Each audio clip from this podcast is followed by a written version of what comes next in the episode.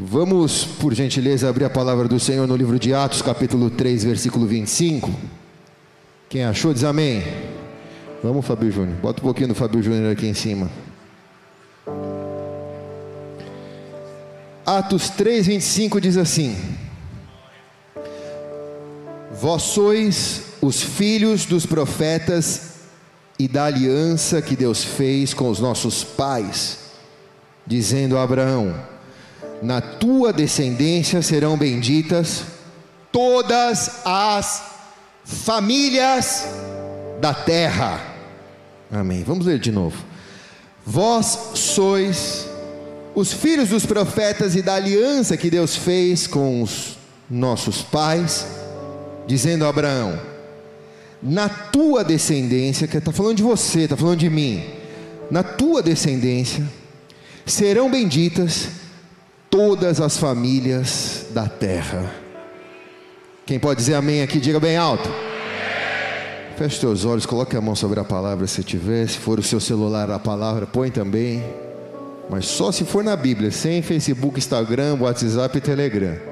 Na Bíblia, tá? Pai, queremos te agradecer pela palavra, porque essa é a vida que temos para nós nessa noite. Queremos comer dessa vida, beber dessa vida. Por isso te pedimos que esta palavra salte deste livro das Escrituras e seja vida na nossa vida. Eu me esvazio de mim, Senhor, o Senhor sabe que eu também preciso disso para a minha própria vida. Eu te peço que eu possa ser só um canal, Senhor, do Senhor nessa noite, para aqueles que aqui estão e aqueles que nos acompanham em suas casas ou por esse vídeo, ou por onde o Senhor levar essa mensagem. Mas desde já, Deus, transforma as nossas vidas, cura as nossas famílias, abençoa a nossa casa. É tudo que oramos e pedimos em nome de Jesus. Quem concorda diz amém e amém.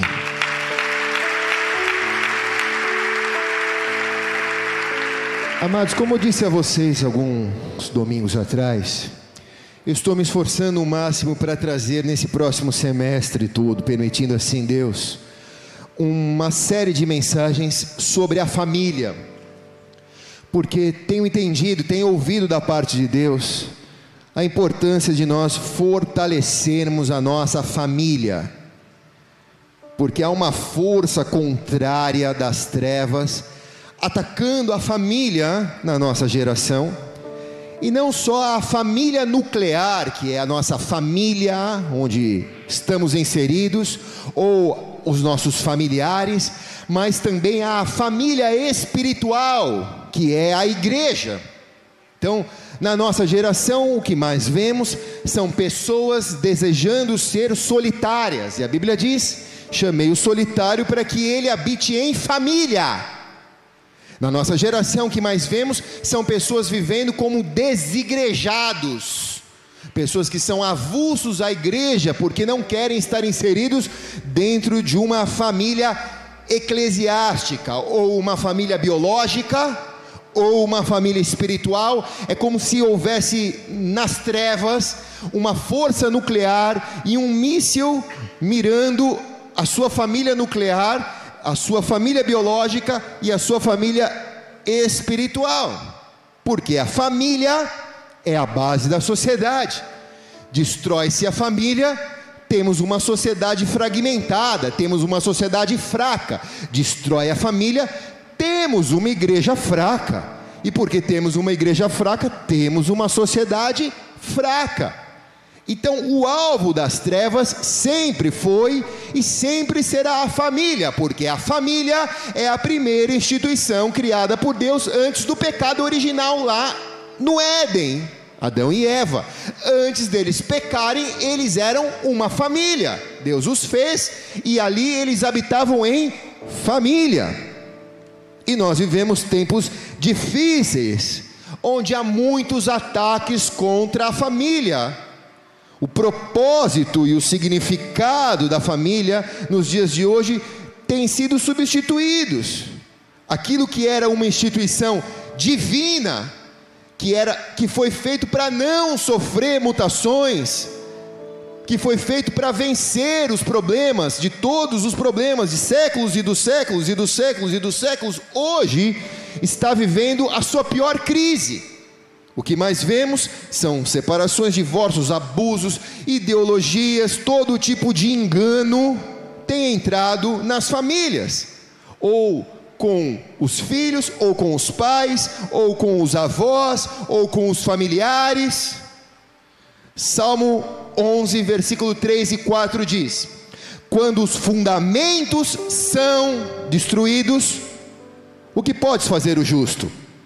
O Senhor está no seu santo templo, o Senhor tem o trono nos céus, os seus olhos observam, os seus olhos examinam os filhos dos homens. Esse salmo é profundo. O Senhor está no céu, no seu santo trono, o Senhor observa o filho dos homens, observa nós aqui na terra, e o que o Senhor diz: quando os fundamentos são destruídos, o que um justo pode fazer? Quando os fundamentos da família são destruídos, o que se pode uma igreja fazer? Quando os fundamentos de uma família são destruídos, o que uma sociedade pode fazer? O que uma nação pode fazer? quando a família é fragilizada, quando a família é fragmentada, quando há novas concepções de família na nossa sociedade. Os fundamentos são destruídos, então Deus nos traz na palavra a necessidade de resgatarmos esses fundamentos. Quem está aqui diz amém. amém. E é sobre isso que eu vou pregar essa noite sobre o resgate desses fundamentos que mantém a sua vida numa sociedade forte, numa família forte, numa igreja forte. Posso ouvir um amém aqui, sim ou não? Amém. Gênesis capítulo 1, versículo 27 e 28 diz: Criou o homem à sua imagem, e a imagem de Deus o criou, homem e mulher os criou. Deus os abençoou e lhe disse: Sejam férteis e multipliquem-se encham e subjuguem a terra, sejam uma família, governem, subjuguem-se a terra, vocês mandam, vocês governam, vocês são a família, a família vai ser invencível, a família vai ser invicta. Então, se a família tiver fundamentos bíblicos, se a família tiver fundamentos espirituais, a família vence os tempos difíceis. Quem está aqui diz amém. Não importa se é a família biológica, ou como os terapeutas dizem, a, a, o seu núcleo familiar, né? ou a sua família espiritual. Porque a igreja nada mais e nada menos é do que uma família espiritual. Ela não é uma casa de culto, ela não é uma casa onde nós vamos fazer relacionamentos, ela é um lugar onde a família se encontra. Então, quando nós começamos a investir nos fundamentos da nossa família, nós temos que nos apegar aos legados deixados aos legados bíblicos que foram entregues para nós, porque esses são os fundamentos da nossa casa, da nossa família. Se foi entregue algo pelos antepassados, eu preciso conhecê-los, porque eles são minha herança, eles são meu legado.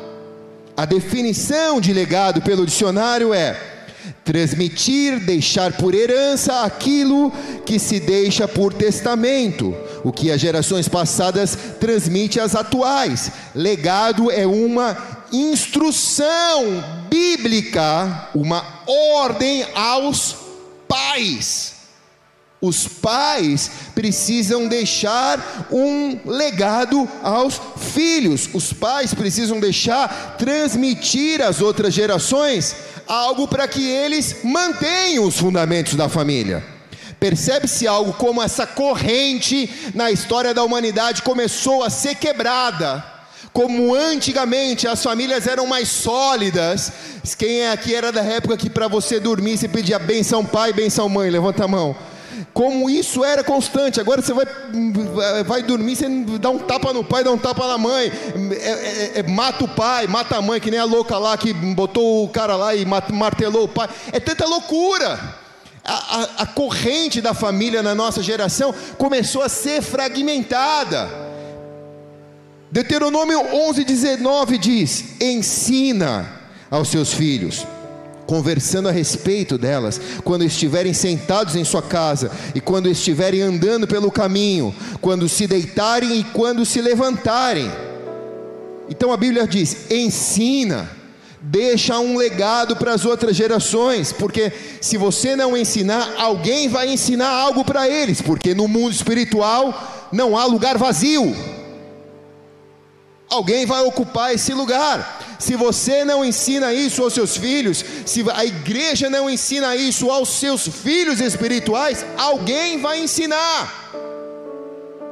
Se a gente não transmite o legado bíblico para nossa família biológica ou para nossa família eclesiástica, alguém vai transmitir algo, e isso é colocado como fundamento. Então, primeiro ponto: a igreja ou a família biológica ou espiritual, ela tem o legado de estabelecer a identidade. Diga identidade. identidade.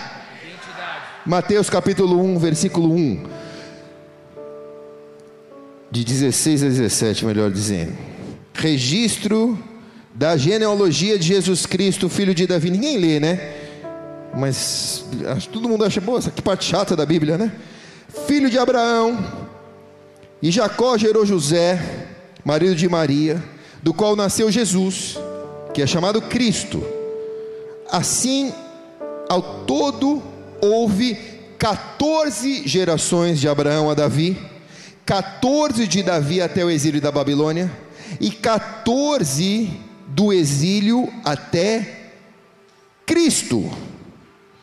Aqui está falando da genealogia de Jesus Cristo, filho do Deus vivo que veio no mundo para tirar o pecado, para perdoar pecadores, para salvar e para que todo aquele que nele crê tenha vida eterna.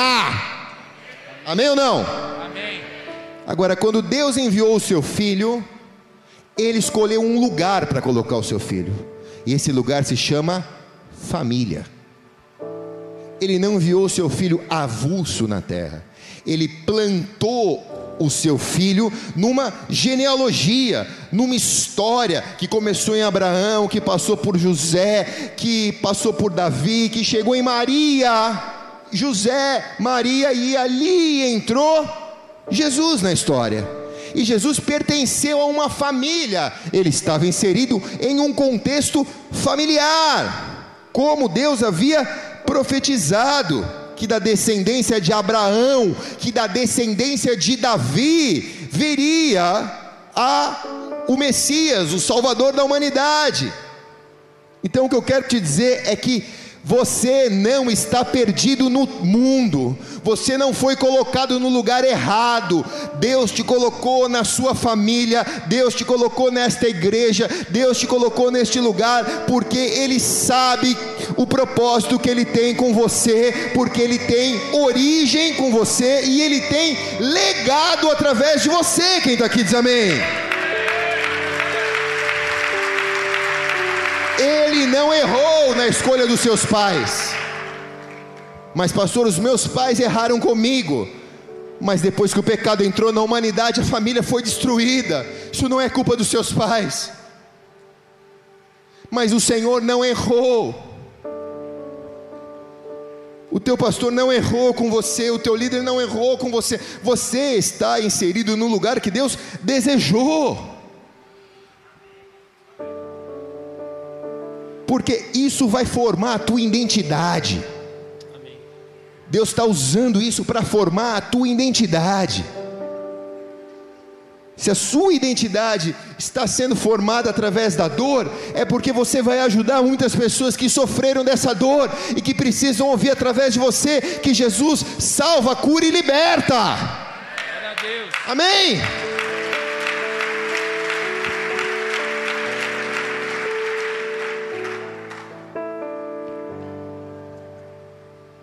Então, se o ataque é contra a tua família nuclear ou contra a tua família eclesiástica, é porque Deus vai usar a tua família para formar a tua identidade e vai usar a tua igreja para formar a tua identidade espiritual. É isso. Quem está aqui amém, irmãos? Acabou, é isso, É isso. A igreja também, ou a família, também deixa como legado a preparação ou treinamento para a vida. Então, além de você receber na tua família a tua identidade, além de você receber na tua igreja a tua identidade, você recebe treinamento para a vida. Por isso é importante você estar onde Deus deseja que você esteja. Provérbios capítulo 1, versículo 8 diz: Ouça, meu filho, a instrução de seu pai e não despreze o ensino de sua mãe. Quem está aqui diz amém, cara? Amém. Todos nós recebemos instruções, todos nós recebemos direções, todos nós, em algum determinado momento da nossa vida, recebemos correções, ou da nossa família nuclear, ou da nossa família espiritual. E eu preciso te dizer que isso não é Deus te tolindo, não é Deus te cortando, isso é Deus te educando. Isso é educação. Quem está aqui diz amém. amém.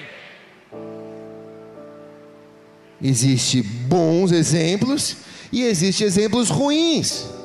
Existem exemplos de como eu devo fazer, existem exemplos de como eu não devo fazer. E eu tenho que estar atento ao legado da educação, aquilo que Deus está me ensinando, aquilo que Deus está me mostrando, aquilo que Deus está formando em mim, Ele está me treinando. Eu estou em um ambiente de aprendizagem constante. Quem está aqui diz amém. Aqueles que têm filhos pequenos convivem com isso melhor do que aqueles que ainda não têm, porque aqueles que têm filhos pequenos, eles se sentem responsáveis em treinar os seus filhos para os dias difíceis que nós estamos vivendo, e nós queremos prepará-los para os momentos mais difíceis da vida deles. Nós queremos formá-los para que eles saibam reagir no momento de bullying na escola, no momento de abuso, no momento onde eles aprendam a correr a gente quer treiná-los para isso. E se eles resistem ao ensino, eles estão ficando emburrecidos, eles estão se recusando uma pérola de muito valor, que nós, pais, sabemos que mais cedo ou mais tarde eles vão ter que enfrentar. Se você que é pai faz isso com seu filho, por que, que você acha que Deus não vai fazer isso com você? Quem está aqui? Ou será que existe algum pai que diz: empurra a criança daqui para ele quebrar o braço, para ele aprender que se ele pular daqui ele quebra o braço? Existe? Você acha que Deus vai fazer isso com você? Não é Deus me disciplinando porque Deus me fez fazer isso. É Deus te guardando, é Deus te educando, é Deus te colocando num ambiente de aprendizagem. Então, ouve, ouve o que Deus está falando com você aqui na igreja, ouve o que o Senhor está usando os pastores, ou os seus líderes ou os seus pais. Ouve. A família nuclear está sendo atacada, porque tudo que o inimigo quer é que você saia da tua família e que você viva solitário, ainda que você viva dentro da sua casa, mas como um lobo solitário. Entra dentro, do, entra dentro de casa, vai para o quarto, tranca a porta, pega o celular e fica ali, pai, vai, sai, come, pai, não tem relacionamento, não tem comunhão, não tem vínculo nenhum, já rompeu. Também o ataque vem contra a família eclesiástica. Ó, oh, não vai, não fala, porque se falarem, o que, que, vão fazer? Vai lá, vai, finge que tá, sempre está tudo bem. Se te perguntarem, fala que tá, tudo está bem. Isso é uma maquiagem evangélica, isso não tem a ver com o evangelho. Quem está aqui diz amém. Então a igreja ou a família nuclear, ela também supre as suas necessidades essenciais. Além de dar identidade e dar aprendizagem, ela também traz a, o suprimento para as suas necessidades essenciais. Mateus capítulo 7, versículo de 9 a 11.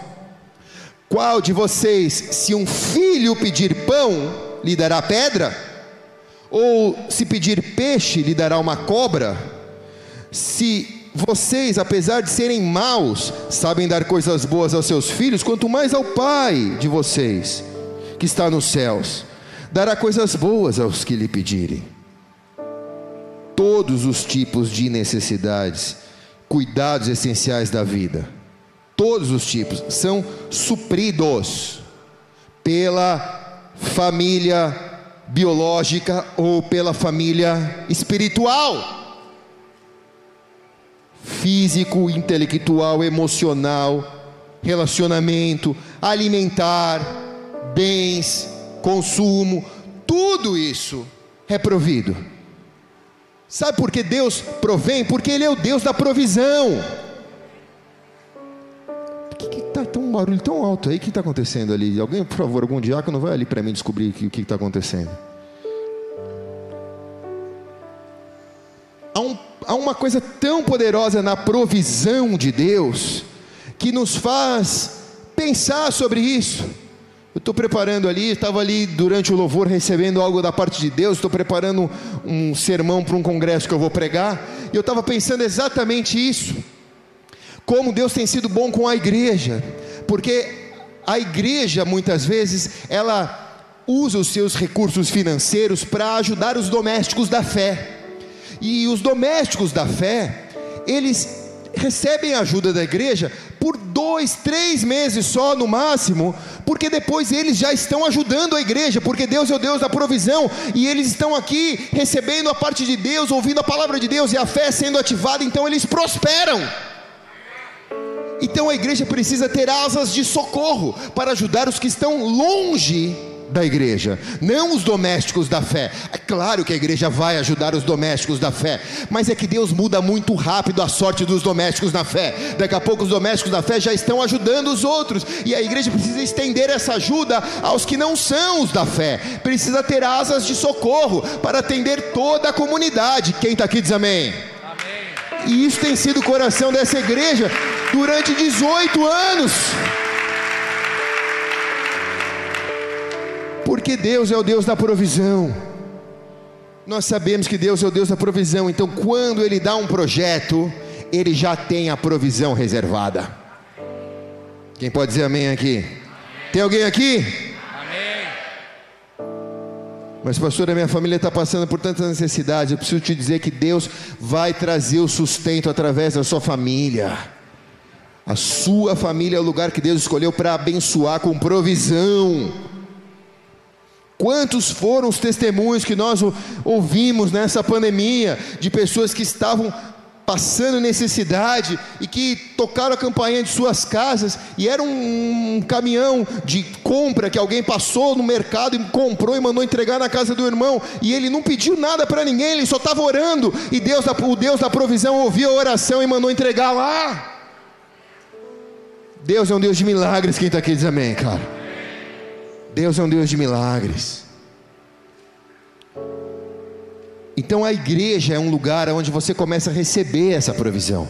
A tua família é um lugar onde você começa a receber essa provisão. Então, escute bem, olha como a estratégia do inimigo. Se ele quebra essa corrente, se ele te faz uma pessoa solitária, mesmo dentro da sua casa, ou se ele te faz um desigrejado, mesmo dentro da igreja, você não fica alvo da provisão de Deus, porque você não está no corpo, você não está debaixo da cobertura.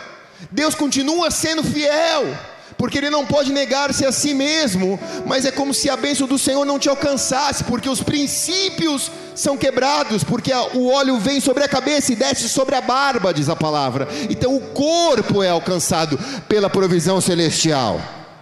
Numa noite como essa, muitos entraram aqui com muitas necessidades, e Deus é um Deus que provém, Ele responde às nossas necessidades, e eu não conheço quais são as suas, mas talvez você precise de uma porta de emprego, talvez você precise de um contrato, talvez você precise de uma resposta, talvez você precise de uma causa na justiça que vai sair, e você está no lugar onde o Deus da provisão responde a oração. Amém.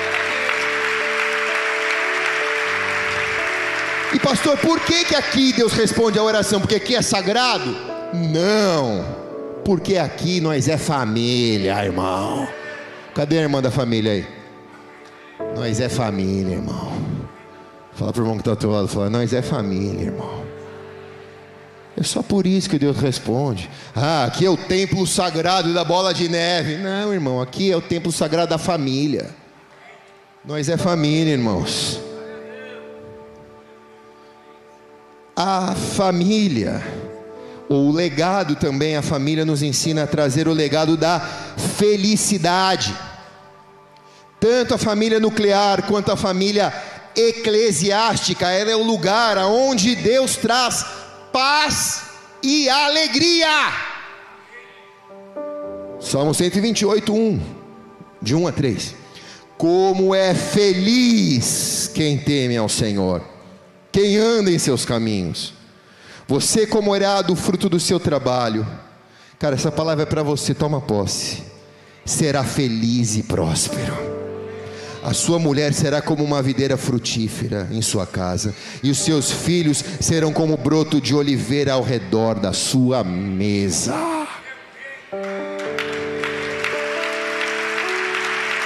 Toma posse dessa palavra. A Bíblia que está te falando, cara. A Bíblia está falando como é feliz o que teme ao Senhor e o que anda nos seus caminhos comerá do fruto do seu trabalho, será feliz e próspero. A sua mulher será como uma videira frutífera em sua casa, os seus filhos vão ser como broto de oliveira ao redor da sua mesa, vai ser uma família feliz. Sabe a família Doriana? Não existe, mas a família bíblica Doriana existe. Essa daqui, a família do Salmo 128 passa por problema, passa por luta, tem guerra, mas teme ao Senhor e anda nos caminhos. A família, a igreja, é o lugar onde nós aprendemos a exercitar a nossa alegria, exercitar a nossa paz, exercitar a nossa fi, fi, fi, felicidade, fidelidade. A igreja é um lugar de pessoa feliz. Eu preciso te falar isso, irmão. Talvez você não saiba, mas se você está aqui, você é feliz.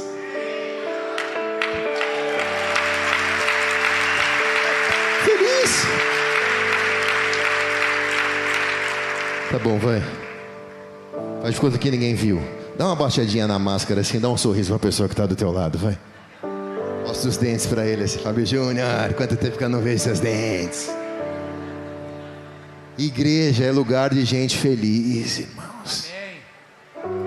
É lugar de gente que passa por luta? É. Mas Jesus disse que no mundo nós teríamos aflições, mas se nós tivéssemos bom ânimo, nós venceríamos o mundo, como ele venceu também.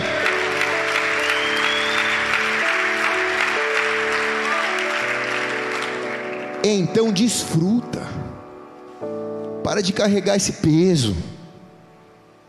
Você tem que carregar a tua cruz com alegria. Sabe, mas, tá, tá, mas pastor, está difícil. Você não imagina como está para quem não tem Jesus.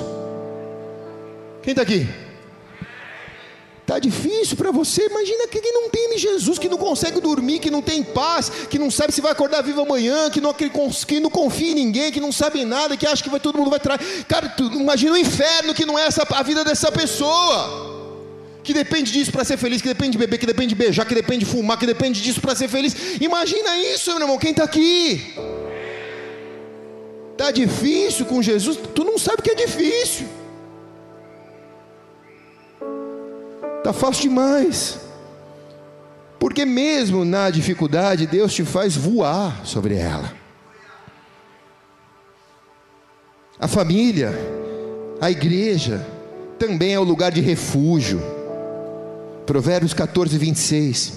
Aquele que teme ao Senhor possui uma fortaleza segura, refúgio para os filhos. Sabe aquele dia que a coisa pegou, que a guerra pegou, sanguinária mesmo, que você fala: Meu Deus, que dia é esse, cara? Tu corre para a igreja, aí chega aqui, levanta as tuas mãos, adora o Senhor, e diz: O Senhor é o meu refúgio o Senhor é minha fortaleza, socorro bem presente no dia da angústia. Ainda que eu ande pelo vale da sombra da morte, nada temerei, porque tu me fazes, ó Senhor, caminhar sobre as águas.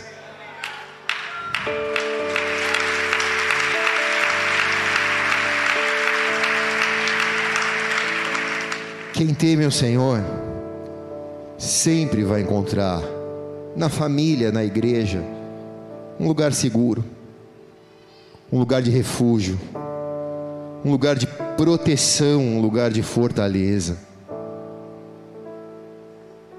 Deus faz com que a sua vida se fortaleça quando você está inserido numa família biológica ou espiritual. O legado, o fundamento também da família é revelar o amor de Deus por você. Efésios capítulo 2, versículo 19. Será que uma mãe pode esquecer o seu bebê, que ainda mama e não ter compaixão do filho que gerou? Embora ela possa se esquecer, diz Deus, eu não me esquecerei de você. Quem está aqui? Eu não me esquecerei de você. Talvez você diga, pastor, a minha família nuclear foi uma bomba nuclear, ela explodiu, não conheço, não sei quem foi, a minha família foi destruída. Mas Deus não se esqueceu de você, por isso Ele te deu uma família espiritual. Quem está aqui? Por isso Ele te colocou na família dele, que é a igreja na terra exatamente para que você sinta o amor de Deus por você. É Deus dizendo: ninguém vai ficar sozinho nessa história. Porque se eu criei a família, de um jeito ou de outro você vai ser parte de uma família. Primeiro da minha família espiritual e depois você vai ter a tua família. Quem está aqui diz amém. João capítulo 3, versículo 16. Porque Deus amou o, seu, o mundo de tal maneira que enviou o seu Filho unigênito, para que todo aquele que nele crê não pereça, mas tenha, mas tenha vida eterna.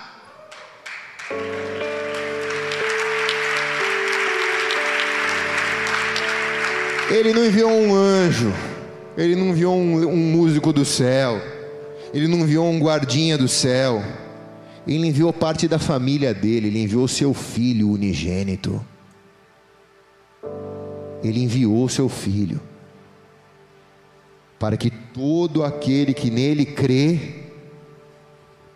não pereça, mas tenha vida eterna. Para que todo aquele que olhe para ele entenda o amor que ele tem, o valor que ele dá. Quando você se sentir sem valor, se lembra disso. Se lembra que Jesus veio por você. E se fosse só por você, ele viria de novo. Tudo bem, pastor, nós estamos com duas mil pessoas hoje aqui. Ele veio por duas mil pessoas, ele veio por toda a humanidade, mas ele, ele, ele veio por você só também. Vai chegar um dia que todos nós vamos se deparar com a morte. E essa é a única certeza que todo vivo tem. Mas os que sabem disso que nós estamos pregando, do valor que Jesus Cristo tem, tem muita tranquilidade da morte, porque sabe que serão recebidos no céu, e sabe que esse dia será o dia mais glorioso de suas vidas, porque eles vão encontrar o amado de suas almas. Se é para Jesus, faz melhor, vai. Se é para mim, não precisa nem aplaudir. Aquele que te amou, que morreu por você. Ninguém fez isso. Ele fez. E ele vai ter um tempo a sós com você um dia no céu. Você vai chegar, é ele que vai te receber. E você vai se sentir tão especial e vai dizer: como que ele consegue fazer isso com todo mundo? Porque ele é o teu amado. E você vai poder dizer para ele: cara, obrigado, Senhor. Foi tão difícil, mas valeu tão a pena. Obrigado, Senhor. Eu quero entrar para o descanso agora. Quero poder, Senhor, entender o céu entender os mistérios do reino de Deus, viver a vida que a Bíblia diz que nós vamos viver na eternidade. É uma vida na eternidade. Foi isso que ele nos disse. Então há um valor nisso. Ele não morreu simplesmente para que fosse fundada uma religião. Não. Ele morreu para que você valorizasse isso por você, ele fez isso. Então, há importância sim a sua vida, e estar na igreja, estar na família, te faz valorizar a importância que Jesus dá. O fundamento da família também é ensinar e estimular a fé dos irmãos. 2 Timóteo, capítulo 1, versículo 5. Recordo-me da sua fé não fingida, que primeiro habitou na sua avó Lloyd e na sua mãe Eunice, e eu estou convencido de que também habita em você. Quem está aqui? Apóstolo Paulo está dizendo a Timóteo: Olha, eu reconheço em você que algo você recebeu da sua avó, Lloyd, e da sua mãe Eunice. Lloyd e Eunice deixaram um legado, tua família te deixou um legado. E não é uma fé fingida, porque se é se ele está dizendo que não é uma fé fingida, é porque tinha gente que naquela época já fingia a fé. Quem está aqui? Tinha gente que já ia para a igreja para fingir uma fé. Ele está dizendo: você é verdadeiro, cara. Vamos, Fábio Júnior? Está cansado? Você é verdadeiro. Sua fé não é fingida. Você tem um legado de fé. Então, a família, ela estimula a gente a crer na fé. Por que, que eu tenho que estar numa família espiritual? Porque uma família espiritual me estimula a ter fé. Se eu me isolar, a minha fé vai minguar. Mas quando eu caminho com irmãos e irmãs numa família biológica ou numa família espiritual, a minha fé é estimulada. Eu começo a crer, eu quero crer mais, eu quero receber daquilo que Deus tem entregue.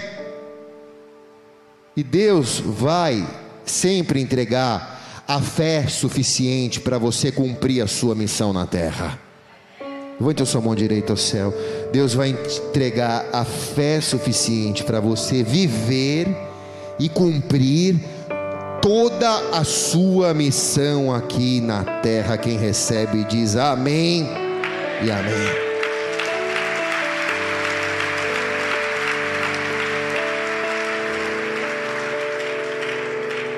Eu estou terminando, irmãos.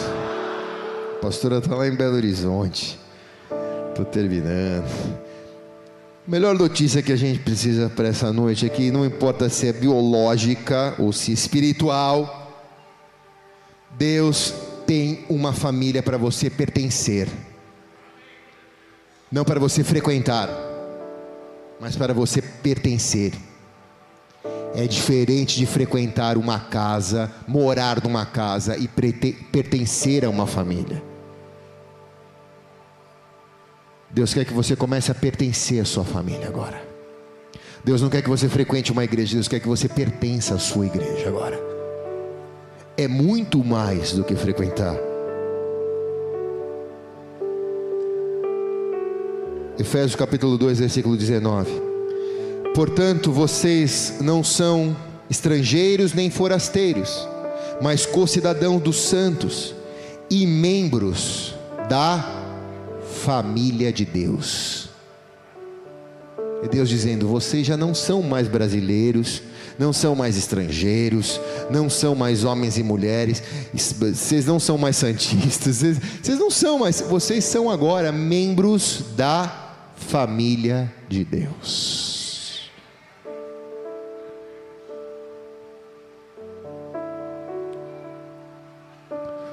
Eu queria que por um instante você fizesse um exercício agora. Se eu te dissesse, qual para você é a pessoa mais importante que você gostaria de passar um tempo junto, talvez um jantar?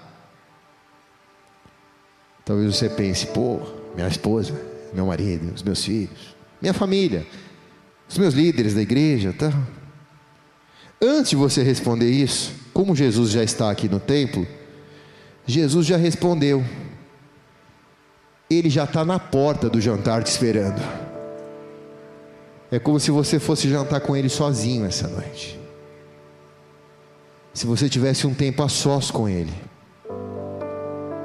e você pudesse dizer para ele: Senhor, por tanto tempo eu negligenciei o pertencer a uma família.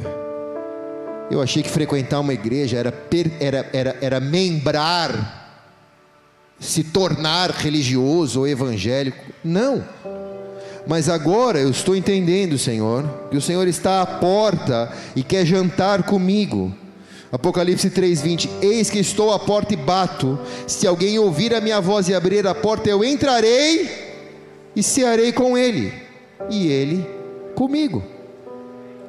Jesus está dizendo: você vai pertencer a uma família que eu vou comer com você, você vai comer comigo, a gente vai ter um tempo a sós.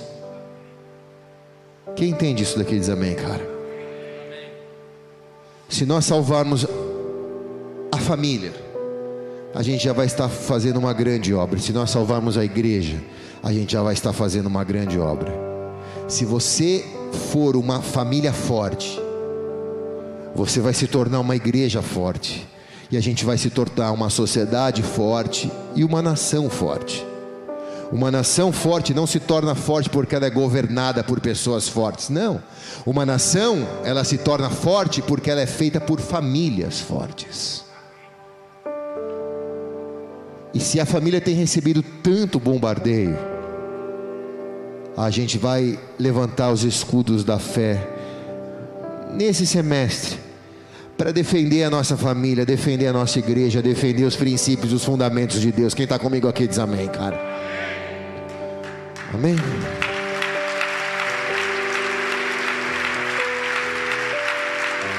Levante sua mão direita aos céus.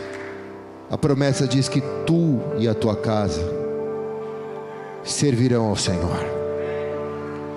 Se o pecado destruiu, o perdão vai restaurar. Se o ódio separou, o amor vai unir. Se a rebeldia separou pais de filhos, a graça de Deus vai unir filhos aos pais e os pais aos filhos novamente. E a sua família nunca mais vai ser a mesma depois dessa noite. Porque Deus chamou a sua família para ser a base da igreja aqui na terra. Quem recebe diz amém. E amém. Vamos aplaudir bem alto o nome de Jesus. Já aplaude, vai se colocando de pé. Aleluia.